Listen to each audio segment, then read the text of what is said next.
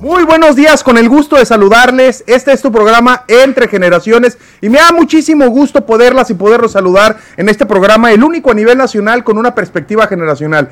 Y para la gente que nos escucha, em, pues muchos dijeron, oye, pues es que es 16 de septiembre, hoy no van a hacer programa.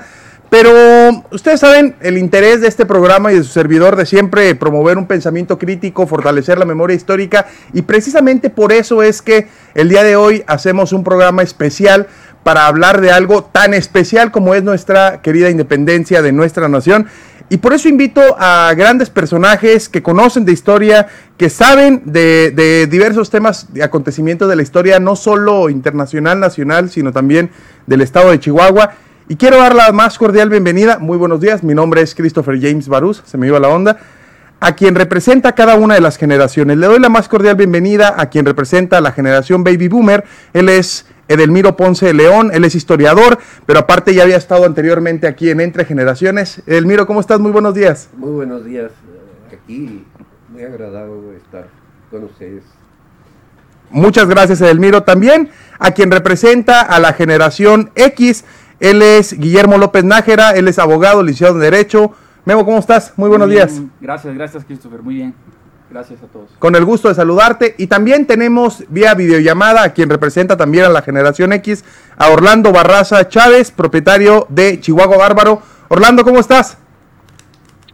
Hola, Christopher. Eh, un placer eh, saludarlos. Un abrazo muy fuerte también a Guillermo y a, y a mi estimado Delmiro. Me da mucho gusto verlos. Muchas gracias. Con el, gusto, con el gusto de saludarlos. Y me gustaría que escucháramos un breve contexto por parte de nuestro productor Omar Juárez.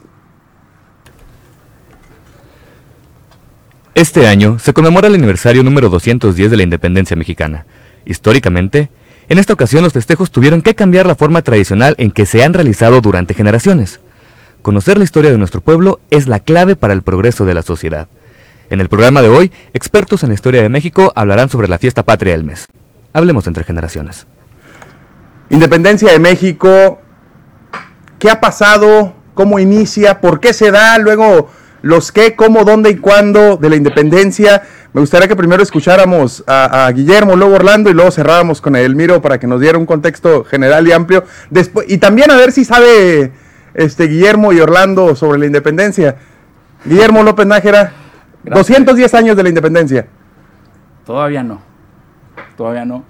Eh, bueno, para hablar del, del inicio, bueno, estamos festejando un aniversario más del inicio de la independencia de México. Hay que, hay que aclararlo porque desde niños nos enseñaron que el, 16 de septiembre es el inicio de la perdón, es la fecha de celebración de la independencia de México. Y bueno, pues sabemos que realmente no es así. Es el inicio del gesto heroico eh, que, que a la postre llevaría a la consumación de la independencia, pero que fue un transcurso de 11 años. Al menos al momento en el que se redacta la, el, acta de independencia. Sin embargo, la consumación real, lo comentamos unos minutos antes, pues pudo haber sido décadas después. Sin embargo, a mí me gustaría platicarles un poquito del contexto histórico, filosófico, ideológico que llevó a los insurgentes a levantarse en armas y por qué se levantaron en armas y por qué idearon el que surgiera una nación independiente americana. Bueno, nos tendríamos que remontar a la independencia de las 13 colonias que hoy conocemos como Estados Unidos. Eh, que bueno, fue décadas atrás, 1776, para 1789 eh, surge un movimiento que es conocido como la madre de las revoluciones, la Revolución Francesa. Y que esta Revolución Francesa eh, paradójicamente eh, nace en los conceptos ideológicos de la ilustración, es decir, el, todo el siglo de la luz es todo el siglo XVIII, parte del, XVII, en el que surgen los grandes filósofos de la humanidad que exaltan los valores, las virtudes del hombre, los derechos del hombre y del ciudadano, todavía en teoría no plasmados en una, en una ley o en una constitución, y que finalmente no es Francia la primera que los aplica. Cuando surgen los primeros pensadores en, en esta nación. Y no es hasta 1789 en el que el pueblo se levanta en armas en contra de un rey absolutista o de una monarquía absolutista. Eh, más o menos todos conocemos la historia, sin embargo, esto nos va a dar una pauta de que se genera una transición también de años en Francia hasta que se consolida otro imperio por parte de un personaje que todos, eh, todos conocemos, que fue Napoleón Bonaparte. Y Napoleón Bonaparte, en, ese ánimo de dominio por, por, el, eh, de dominación francesa, que pese a que no era francés, eh, y que odiaba a los franceses en un principio, de hecho ni siquiera sabía hablar francés cuando lo mandan a estudiar eh, a Francia, pero bueno, él dentro de su dominio alcanza el territorio de España. ¿Qué ocurre esto? Que impone como rey a su hermano José Bonaparte y esto dio la pauta para que en México empezara a surgir un movimiento insurgente eh, o preinsurgente, ¿no? Muy bien. Orlando, de manera breve para, cerrar este primer bloque y luego pasar con Edelmiro. Orlando, después de estos movimientos que le dieron apertura a, ese pensamiento de, de, desligarse o vaya, o de separarse de las coronas de las monarquías, ¿No lo pasan para México, Estados Unidos, México, Orlando? Bueno, no era México, era Nueva España. Sí, mira, Christopher, eh, originalmente no era ese el sentimiento, ¿eh? Había un sentimiento en México, sobre todo dentro de un sector de criollos, que veían el gobierno virreinal como un gobierno impuesto por Francia.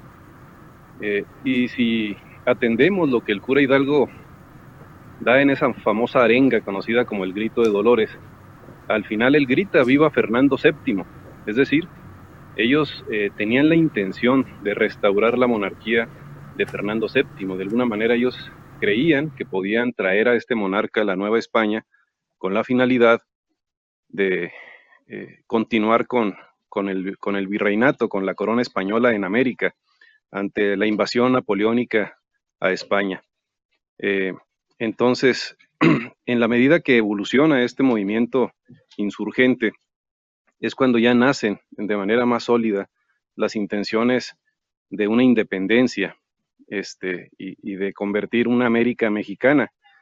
Eh, pero originalmente no era esa la intención. Si nos fuéramos a, atender la idea original que tuvieron estos iniciadores, estos próceres de nuestra independencia, ellos querían instaurar el régimen monárquico de Fernando VII en América.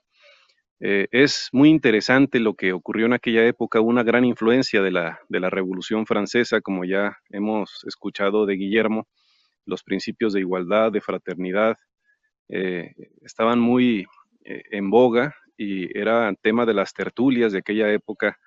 Entonces, en, en, Querétaro y en Guanajuato, pues esto no era la excepción y eran los principales eh, objetivos que buscaban estos hombres y mujeres tener un país eh, independiente, pero tenían la intención de que fuera monárquico.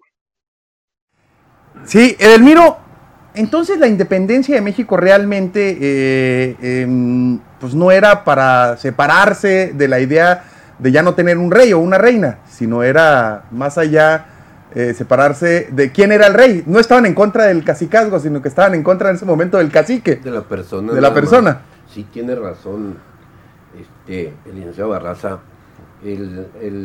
la idea del movimiento de independencia nació con el fin de traer a Fernando VII o un descendiente de Fernando VII que nos gobernara. Es increíble, ¿no? Tan increíble es que cuando disparaban los realistas de allá para, para, los, para el enemigo, gritaban, viva Fernando VII. Y los uh, insurgentes también era el mismo grito. Todos estaban peleando por lo mismo.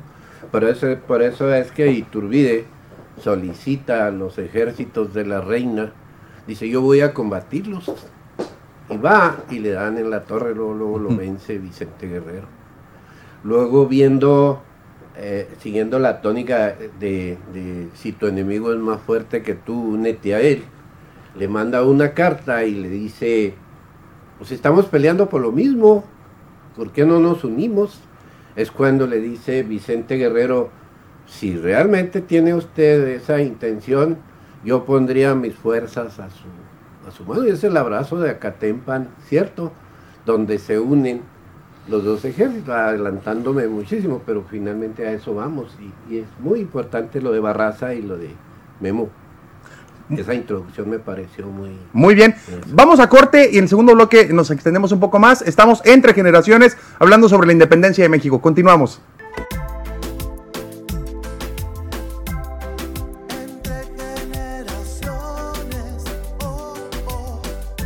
Continuamos entre generaciones en este segundo bloque hablando sobre la independencia de México. A mí me, genera luego mucho conflicto una serie de cosas. La primera de ellas es en la historia oficial, en la historia del de, Estado, lo que nos enseñaron a todas y todos cuando éramos niños, pues también hubo una serie de mitos y realidades. Hay cosas que, que sí sucedieron, hay cosas que no sucedieron. Entraba en un debate hace algunos días sobre lo que quisieron hacer en el 2010, después, a los 200 años, cuando empezaron a querer degradar la imagen de Miguel Hidalgo y empezaron a querer meternos otra serie de ideas que no sabemos si fueron ciertas o no fueron ciertas. Incluso también pusieron en duda, o está en duda, si la imagen que conocemos de Miguel Hidalgo es, es, realmente la de él. Si si era un señor, un adulto mayor, este, calvo, con el pelo blanco, o no lo era. Hay una serie de mitos y realidades. Memo, Guillermo López Nájera, para ti, eh, ¿qué, ¿cuáles son los grandes mitos de la independencia de México y qué realmente sí sucedió? Hijo, bueno, tocaste yo creo que el tema central, Miguel Hidalgo. Y para empezar, eh, el grito de Dolores. Ni si, no existe un consenso histórico, me da miedo decirlo delante del Miro, pero ni, ni modo, eh, de cómo fue el, el, el, grito de Dolores. Unos dicen, viva la, la, la, Virgen de Guadalupe, este, muera el mal gobierno, viva Fernando VII. Hay como cuatro versiones. Otra en la que viva la independencia, en alguna de las versiones. Otra, viva la, la independencia americana, y hay otras versiones en las que no mencionan a Fernando VII y sí dicen mueran los gachupines. Uh -huh. y, y, a mí eso me llama mucho la atención porque eh, en, en, en, la gesta de, de, Hidalgo se dieron batallas muy cruentas e incluso que rayaron en lo sanguinario, donde mataron a cientos de españoles. Es decir, sí había un odio tremendo hacia los españoles. Entonces, es posible, yo, yo creo que es posible que no haya dicho viva Fernando VII. Yo pienso, ¿eh? ¿Por qué? Por cómo se suscitar, suscitaron las cosas con posterioridad. Otra, eh, es cierto, no hay una imagen eh, iconográfica real de, de, Hidalgo. No había fotografía, no había lienzo, no, no había nada. No, na, que yo sepa, nunca se le pintó un cuadro en vida, entonces todo fue de acuerdo a los recuerdos de quienes lo conocieron o quienes se lo imaginaron. Para la gente que nos escucha y que nos ve en redes sociales, entonces, para fueron preguntando 50 años después, 40 años después, oigan, ¿se acuerdan? Porque luego surgió una etapa después de que asesinan acá en Chihuahua a Miguel Hidalgo, en la que estaba prohibido hablar de él. Uh -huh. Entonces imagínate cuántos años tendrían los que contaron cómo era Miguel Hidalgo, tomando en cuenta que en esos años el índice de vida era hasta los 40, 50 años. Por cierto, hay descendientes en Chihuahua de, de la familia de Miguel Hidalgo, ¿eh? Yo conozco un chosno este, de Miguel Hidalgo, allá en Dolores Hidalgo, que eh, irónico, ¿no? ¿Sí? Este, un cura con descendientes. Órale. Miguel Hidalgo siendo cura y, y tiene los descendientes. Sí. También es algo de los que de lo que nunca nos lo contaron. No, por ejemplo, un, un hijo de José María Morelos y Pavón llevó a ser presidente de la República y fue de los conservadores que fueron a traer a, a Maximiliano hasta Miramar. Entonces, imagínense nada más. Orlando. Entonces no gritó Fernando VII, viva. Ups. Fíjate que el tema del, del, cura Hidalgo pues ha sido eh, materia de muchos debates. El cura tenía 58 años cuando murió fusilado aquí en Chihuahua y ciertamente no tenemos eh, sabido de cierto qué imagen tenía. Hace, fueron 50 años después, precisamente durante el Segundo Imperio, que Maximiliano eh, pide a un pintor retratar la imagen del padre de nuestra independencia. Y este hombre va precisamente a Dolores, pero resulta que ya habían pasado 50 años y no encontró a nadie con vida que, que lo hubiese conocido. Entonces él pinta este cuadro de un hombre blanco, con aspecto gachupín, eh, calvo, y, y, esa es la imagen que nos han vendido. hay un relato muy interesante de eh, el teniente Pedro Armendaris, que fue el que lo fusiló. Y en este relato dice que cuando él cae, después de recibir las descargas, se le desprende la venda de los ojos y entonces deja ver sus bellos ojos verdes. Entonces, de cierto, tenemos solamente que el cura tenía ojos verdes. Eh, pero bueno, es, es, la imagen así como del abuelito, del hombre mayor que nos han vendido, tal vez sea, sea distinto. A lo mejor era un hombre de tez morena, de ojos verdes, de complexión fuerte, de cabellera. Edelmiro, perdón Orlando, Edelmiro, no decía ojos verdes, decía ojos claros. Ojos claros, sí. Ojos claros. Si nos pegamos un poco más, Edelmiro, al, al micrófono. Sí, ojos claros. ¿Qué más, qué más eh, dentro de los mitos y realidades eh, destacarías tú, Edelmiro, que nos han contado a, lo largo de la historia? Bueno, hay una escultura en el, en el Museo Nacional, muy pequeña, unos 20 centímetros, la cual se supone que se grabó o se esculpió con la presencia de, Hidalgo en, en, el Museo Miguel Hidalgo del Palacio de Gobierno, que está cerrado por cierto. Eh, ahí está una réplica y es el único y ahí, ahí aparece una nariz este aguileña, tiene una forma muy diferente al Hidalgo que conocemos. Eh, tiene razón el licenciado Nájera porque dentro de la iconografía reconocida de Hidalgo, pues hay muchos. Inclusive cuando se reinauguró la Casa de Juárez, que yo dirigía antes, se puso en el, en el ah, despacho presidencial un cuadro de Hidalgo donde aparece muy grotesco con la nariz aguileña y muy flaco y, y que es que es la imagen que se acerca más a la realidad según los testimonios de quienes lo han dibujado. Pero sí, efectivamente, como dice el licenciado Barraza, esa, esa fotografía que conocemos ahora de un Hidalgo afrancesado, más, más que... Más europeizado. Este, sí, ese lo mandó a Cuando él gritó, mueran los gachupines. Porfirio Díaz, ¿verdad? Este, es como cuando el, escudo nacional también se hizo francés, es increíble. El mismo escudo de Chihuahua, que es francés. Así es, yo, quiero preguntarles algo que también nos genera, eh, y a mí en lo personal me genera mucha, mucha duda. Mm, el grito de independencia se da en 1810, pero si pudiéramos Em, medir en tiempo cuándo se da la consumación de la independencia, es decir, cuándo ya realmente dicen nos separamos de la corona española y cuando ya es, es cuando llega, este, cuando entra el, ejército trigarante a la Ciudad de México, pues de ese momento hasta el otro momento, del momento de que Hidalgo grita las vivas en Dolores Hidalgo, hasta cuando ya Juan Onojú viene y dice, oigan, sí, ya nos separamos este, eh, Iturbide y Guerrero aceptan la separación. ¿Cuánto tiempo pasa, Memo? ¿Cuánto tiempo pasa? Y también otra cosa, hasta apenas ahorita, después de 2015, estamos reconociendo en la historia mexicana, imagínate, 200 años después, que Vicente Guerrero era un afrodescendiente y era un afromexicano. Siempre nos lo pintaron como un hombre blanco, como un hombre con el pelo, con las, las patillas, largas. Pero era un hombre, como un Elvis, pero era un hombre afrodescendiente. Este, que antes del abrazo y antes de ir este, a Veracruz, pues era un hombre que vivía en las cavernas. Era un mulato que vivía en las cavernas. Mulato. Sí, este.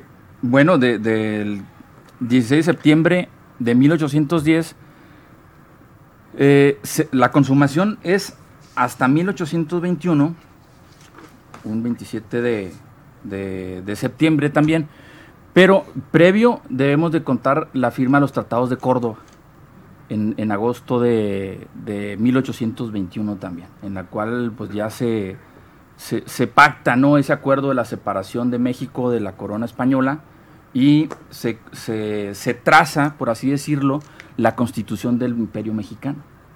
Eso, eso sería, ¿no? hasta 1800, septiembre de 1821.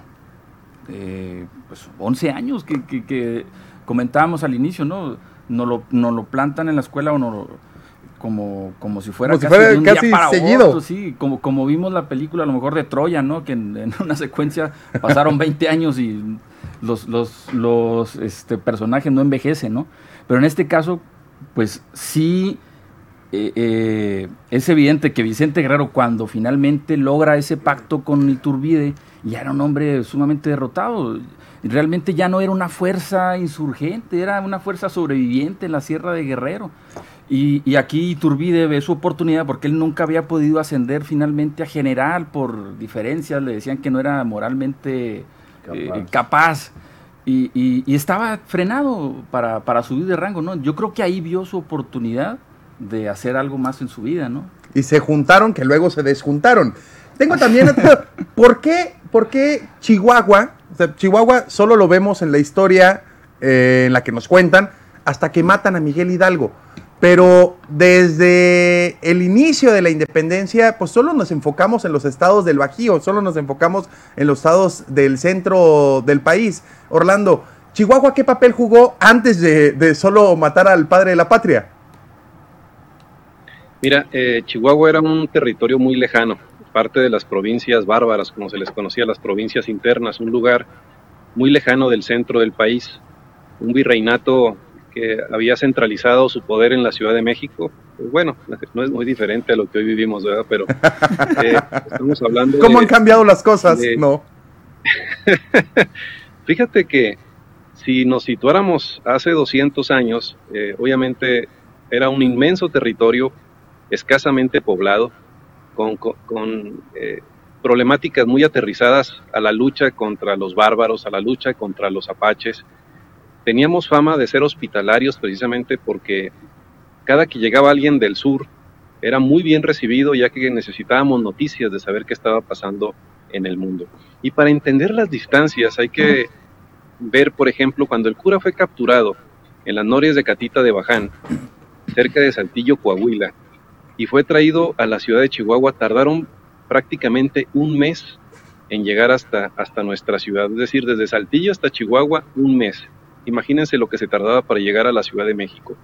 Entonces, éramos un territorio muy lejano, eh, éramos un territorio leal a la corona española, es decir, si hubiéramos hecho alguna encuesta en aquella época, seguramente la gente hubiera votado que estábamos de acuerdo con la, con continuar con la corona. Lo que tú dices, Orlando, es que si hubieran hecho una encuesta, ya sea patito o no patito, y juntar firmas, si acá en Chihuahua hubiéramos preguntado, a ver, nos separamos de la colonia, nos quedamos con la colonia, acá en Chihuahua, sin lugar a duda, hubieran dicho, no, no, ¿para qué nos separamos? Mejor quedémonos.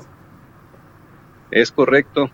Y, y también hay que ser eh, condescendientes con el cura Hidalgo, porque decimos, ah, es que tuvo hijos, tuvo familia hay que recordar que en aquella época las personas que deseaban continuar estudiando eran muy pocas las alternativas que existían. Una de ellas era la iglesia. Entonces había muchas personas que no tenían una vocación religiosa, pero decidían involucrarse en la iglesia con la finalidad de seguir estudiando. El cura Hidalgo era un hombre sumamente brillante. Hablaba siete idiomas, hablaba obviamente latín, eh, como todo sacerdote, italiano, francés, pero también hablaba tres lenguas, lenguas indígenas, el náhuatl, el otomí y el tarasco. Por eso es que en gran número los indígenas abrazan su movimiento. Y cuando vas tú a Dolores, eh, te vas a sorprender porque uno piensa, ah, pues fue un cura de pueblo que se levantó en armas. No, él dejó una huella muy profunda en ese lugar. Eh, una de las principales actividades económicas de Dolores es la cerámica, la alfarería, y resulta que fue el cura Hidalgo quien la introdujo. Entonces hay mucho, hay mucho de qué hablar sobre este personaje de nuestra historia. Así es, Edelmiro, ¿qué rescatarías tú dentro también de los grandes mitos que pudieron habernos contado, pero que realmente no acontecieron como tal? Y, después cuando lo agarran a Miguel Hidalgo y, se mueve por acá, ¿qué papel siguió teniendo Chihuahua después del asesinato de Miguel Hidalgo? Bueno, es que como dice Orlando, eh, un mes para llegar aquí a, a Chihuahua, el estricto control que tenía el gobernador de la Nueva Vizcaya, o sea, era un territorio inmenso, lo que es Nuevo México, Texas, parte de Coahuila, parte de Sonora, parte de, de, este, Sinaloa, Durango, Chihuahua, imagínate, este era terrible. Para una sola persona gobernar, entonces por eso era muy estricto. Si tú llegabas aquí a Chihuahua, tenías que declarar a qué venías, si traías dinero. Haz de cuenta cuando pasas el charco aquí para el paso, tenías que decir a qué iba, a qué venías, cuánto ibas a permanecer y todo. Y eso eh, permitió que a la llegada de los insurgentes y toda la causa insurgente, valga la redundancia, en Chihuahua, fue muy poco conocida en el resto. Por eso tuvieron la oportunidad de inventar que los eh, insurgentes, los primeros héroes, se habían retractado. La cobardía de Hidalgo y que todo. Y qué bueno que Orlando menciona a Pedro Armendáriz, que fue el que lo ejecutó, indignado por, por las declaraciones eh, públicas de que Hidalgo y los insurgentes se habían retractado, que habían mostrado una gran cobardía. Él manda una carta a la abeja poblana de San, escribe de San Antonio, Texas, en donde explica cada detalle de cómo lo extrajo de la celda, cómo le pidió que se regresaran por unos dulces que tenía, cómo lo repartió a los soldados, cómo los soldados no le podían disparar y únicamente le destrozaron el, la caja del cuerpo. Él, él, les decía que no le fueran a tirar a la cara, que le tiraran al corazón. La forma en que, en que después de estar todo destrozado del estómago, este, uh, dice Armendaris que, que se ladeó, se le corrió la venda, pudo ver sus hermosos ojos claros, así de, este, claro, y este, dice que conmovido, que no se quejó, en este caso dice, no hizo extremo. Quiere decir que Hidalgo estaba, estaba este, vivo, sufriendo una barbaridad, pero no se quejaba. Fue cuando dice que ordenó que directamente le aplicaran dos rifles en el pecho para finalmente matarlo. Pero imagínate el sufrimiento de Hidalgo. Incluso creo que se le desprendió un brazo, ¿no? Sí, le destrozaron un brazo, pero los, intestinos se los hicieron. Pues es que fueron 3, 6, 9 balazos. Es que están, dice que puso 12 soldados de, de 4 en fondo. Dice, ordené la primera descarga, son 4. Y solo le pegaron en el, en el, en el estómago. Ordené la segunda descarga, dice, y, y, le destrozaron un brazo. Y es, entonces son 8. 8 balazos los que recibe cuando ya ve que está prácticamente mm, muerto. Y este, los dos siguientes, entonces prácticamente muere de 10. ¿De 10? ¿Y los dos últimos en el corazón? No, bueno, los dos últimos en el corazón, los primeros ocho y luego dos en el corazón. Muy bien, estamos platicando sobre la independencia de México con Edelmiro Ponce de León, Guillermo López Nájera y Orlando Barraza, fortaleciendo la memoria histórica y promoviendo el pensamiento crítico entre generaciones. Continuamos.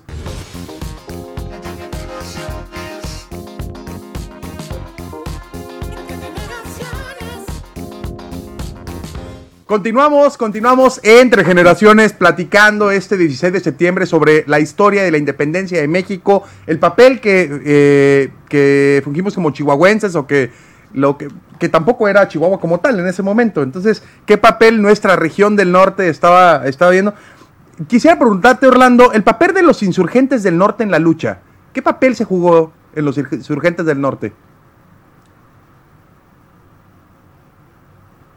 Sí, creo que no me escuchó Orlando. Bueno, tal vez el, el, ah, más famoso de todos es eh, Guadalupe Victoria, originario de, Durango, eh, que llegó a ser incluso presidente de nuestro país, uno de los insurgentes eh, más famosos precisamente por, por el compromiso con, con, su lucha, ya que duraba meses perdido en la sierra de Veracruz, este, en la selva, y sufriendo todo tipo de, de pues de hambre, de enfermedades y cuando se reinicia la, lucha él siempre estaba eh, pendiente para sumarse a las tropas a las tropas insurgentes. Eh, yo creo que él es el, más famoso de Chihuahua.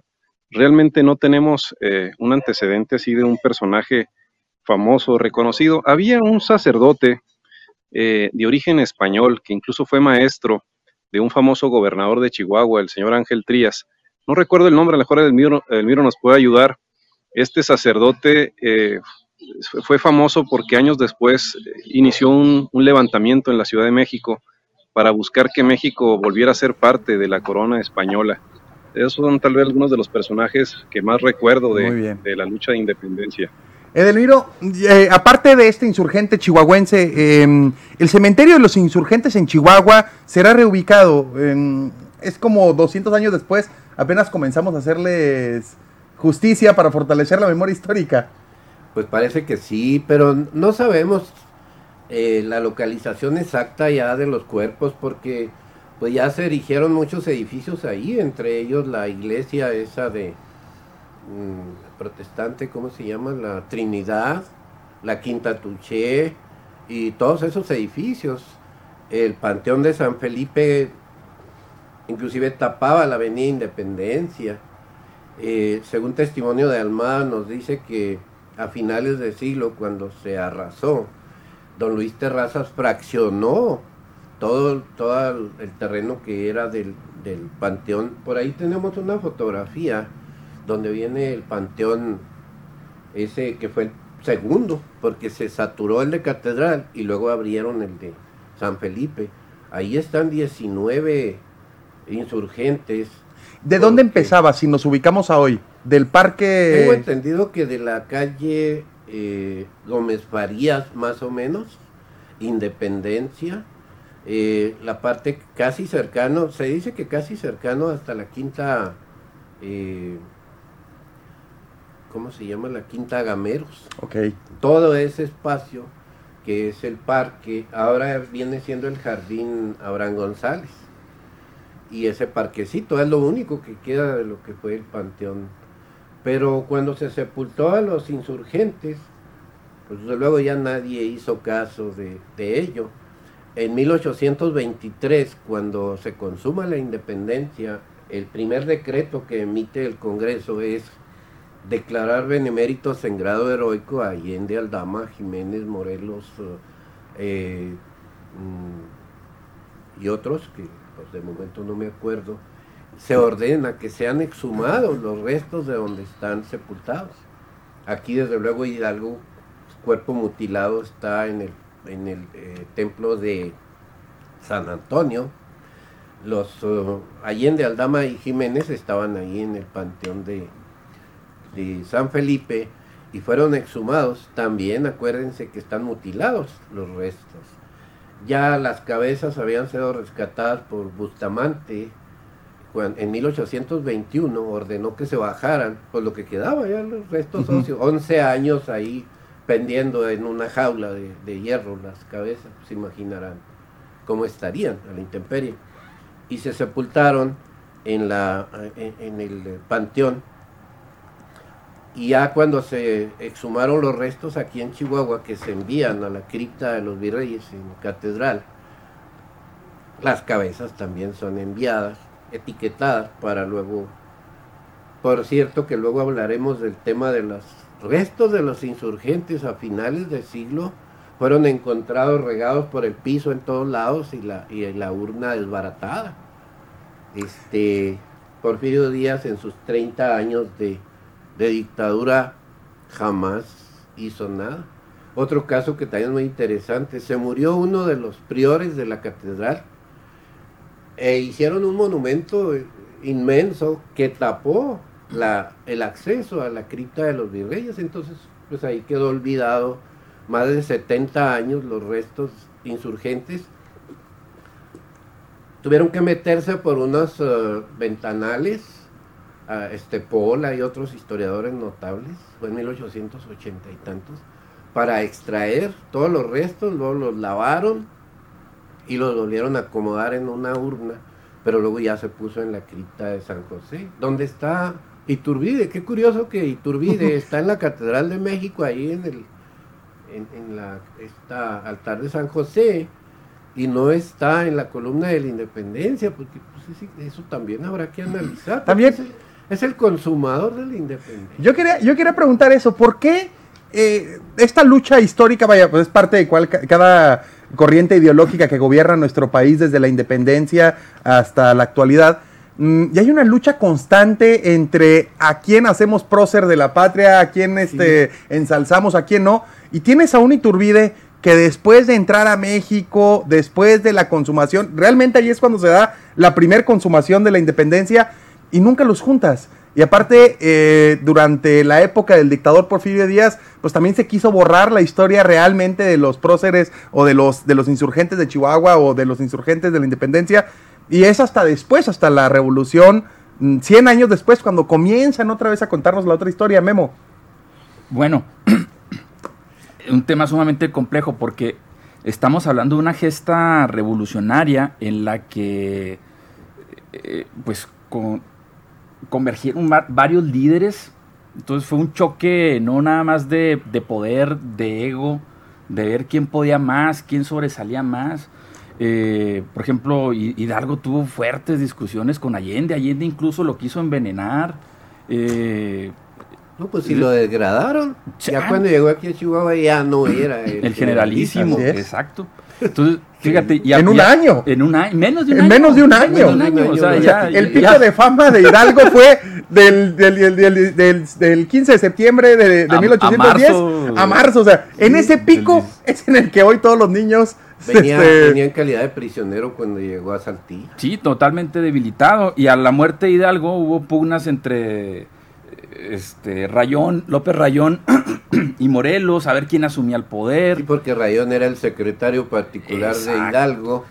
incluso probablemente de, los que arrastró más el lápiz en los sentimientos de la nación, ni siquiera este, Morelos. Eh, bueno, en fin, siempre hubo ese choque de egos, ¿no? De, a ver quién, quién tenía más méritos. Yo siento que ahí es cuando surge eh, el, resentimiento, por así decirlo, de los sobrevivientes de la gesta de independencia. De que, ¿por qué Iturbide? ¿Y por qué Emperador? Y sus, sus herederos van a ser los descendientes, perdón, sus descendientes van a ser los herederos del imperio mexicano. Y Guerrero que dijo, yo, yo me partí el lomo en, la sierra de, del sur de México. ¿Todo? Y, y luego eh, destituyen, por así decirlo, a a Iturbide, irónicamente lo destituye el Congreso que él mismo instala y, lo declaran como un error el, haberlo consagrado como emperador.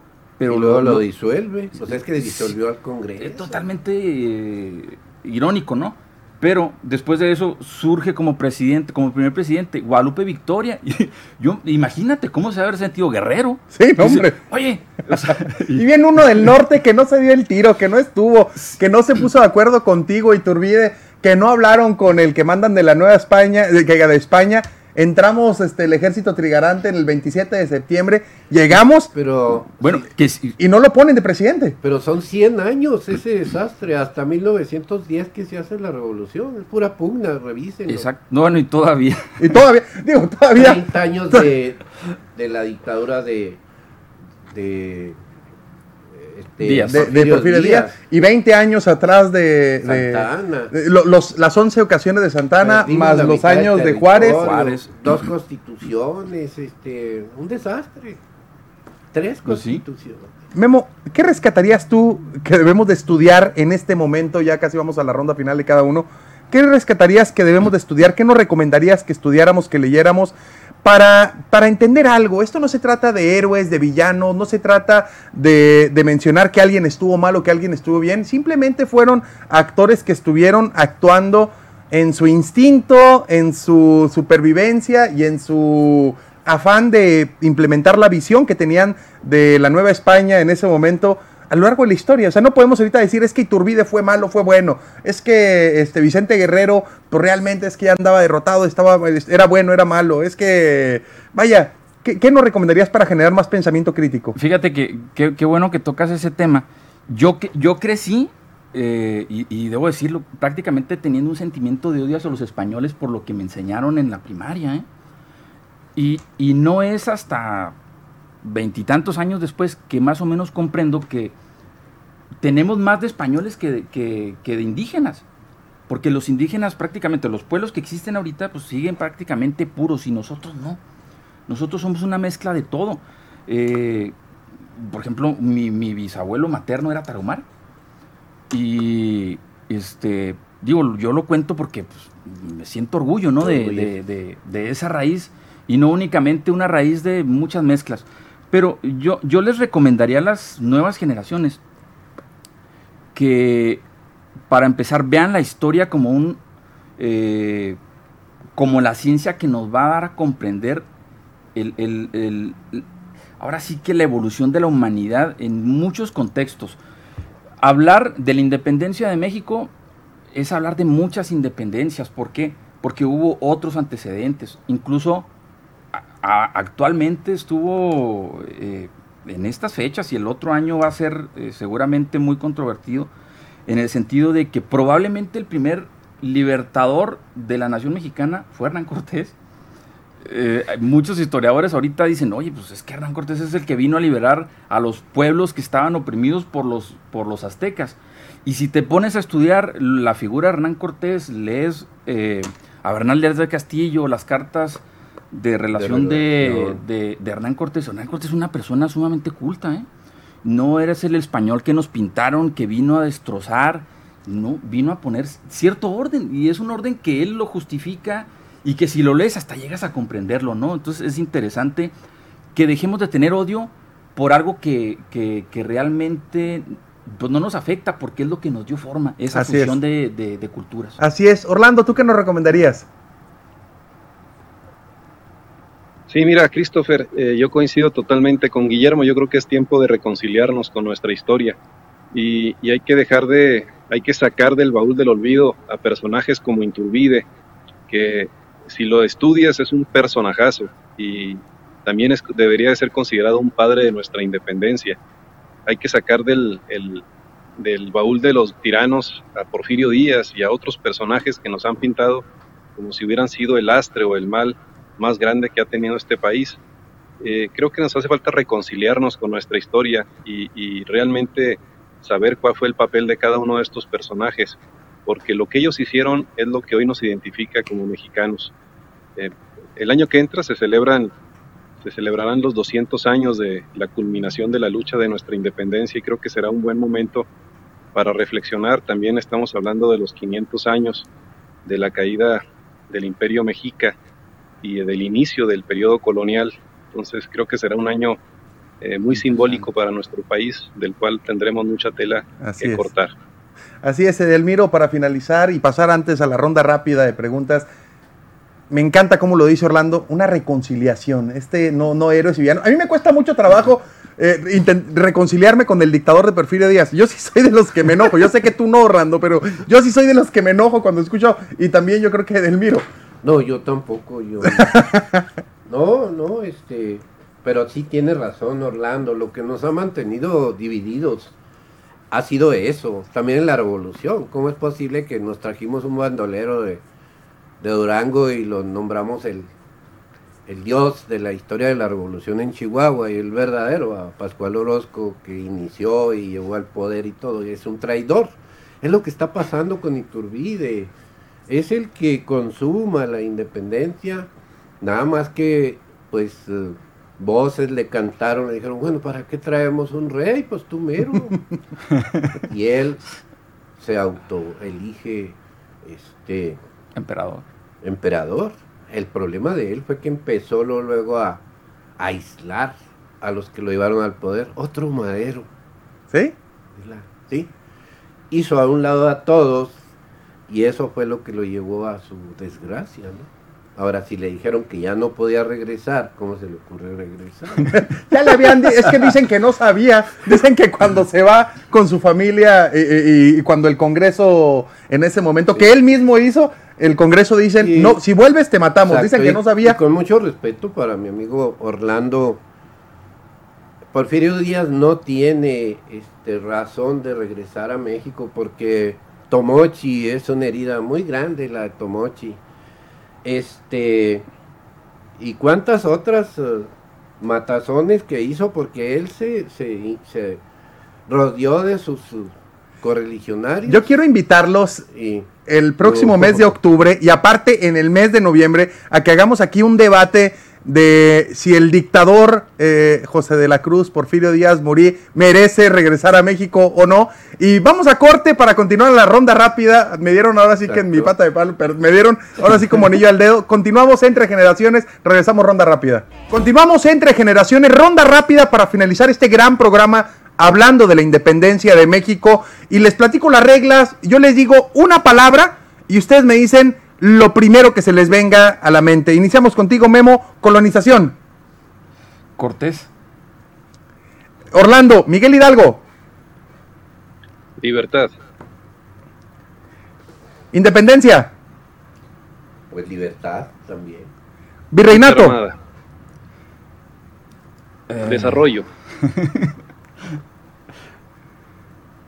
Memo. Relación México-España. Pues ma- madre e hija. Orlando, Insurgentes.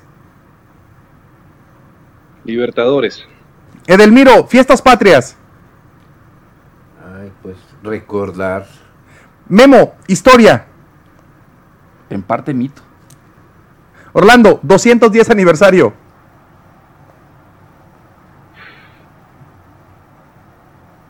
Pues igual recordar. Edelmiro, José Ortiz de Domínguez. Ah, una gran eh, insurgente. Un ejemplo de, de la mujer mexicana. Memo, Grito de Independencia. Mito. Orlando, Bandera de México. Símbolo. Edelmiro, Ejército Trigarante. Pues la unión de los mexicanos y los invasores o los extranjeros. Memo, Memoria Histórica. Ah, Hidalgo. Mm, Este, Orlando, Vicente Guerrero. Orgullo indígena. Y Edelmiro, Pensamiento Crítico. Pues la independencia de México. Muy bien, para finalizar, creo que tenemos un minuto y medio, o sí, ¿verdad? ¿Qué, libro nos recomendarían para finalizar a la gente que nos está escuchando? ¿Qué libro debemos de leer para fortalecer nuestra memoria histórica y buscar entender un poquito más el contexto que se vivía en la independencia de México? Memo, Híjole, fíjate que yo, yo soy más de, de enciclopedias. Yo, yo me gusta mucho estudiar las biografías de los personajes. Eh, en, en este momento sí se me va. ¿Qué- un- qué biografías? Específico. va. Biografías, eh, de- alguna de Vicente Guerrero. Vicente Guerrero es uno de, de mis héroes eh, favoritos. eh, ¿Y qué libro? eh, no, no, no, te me va. Orlando, ¿qué libro, qué biografía nos recomiendas? Mira, yo, yo les recomiendo invertir un poquito e invitar un café del Miro Ponce de León eh, y tener la oportunidad de platicar con él un par de horas y verán que van a aprender más de lo que en toda la escuela en temas históricos. Edelmiro, ¿qué nos recomiendas? Aparte de, yo sí te voy a invitar a un café, una tertulia, una cena, no, quiero todo, saber todo. Edelmiro, ¿qué nos recomiendas? Yo recomiendo, hay un libro muy interesante que se llama Hidalgo Íntimo. Es toda la vida de, de Hidalgo y en ella analizamos perfectamente. Hay otro libro que editó el INERM, también, que es sobre la causa insurgente. No me acuerdo del, del autor, la verdad, y es, es uno de los libros más capaces que hay porque vienen hasta fotografías de cada una de las localidades. Yo tengo una copia del periódico de Chihuahua de 1837 por ahí, donde vienen todos los personajes y viene el detalle de cómo fue la detención de los insurgentes, sus nombres de cada uno, cómo, Interesante. cómo fueron atados y cómo duraron tres días sin agua y sin comer hasta que llegaron a Moncloa. Quiero tomarles la palabra y, y si ustedes me lo permiten, realizar este programa eh, cada, cada 20 días o cada mes para seguir eh, hablando sobre los sucesos históricos mes con mes, un miércoles cada mes que podamos eh, seguir platicando, con un objetivo muy claro, fortalecer la memoria histórica, generar más pensamiento crítico en la ciudadanía. Muchísimas gracias, Orlando Barraza, Guillermo López Nájera, Edelmiro Ponce de León. Este es su casa, este es su programa Entre Generaciones. Mi nombre es Christopher James Barús y no se les olvide que a esta vida venimos a hacer amigos, a hacer historia, pero sobre todo a ser felices. Nos vemos el próximo lunes.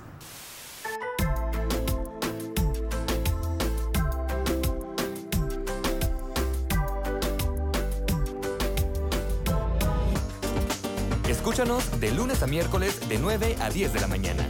Entre generaciones, con Christopher James Barús.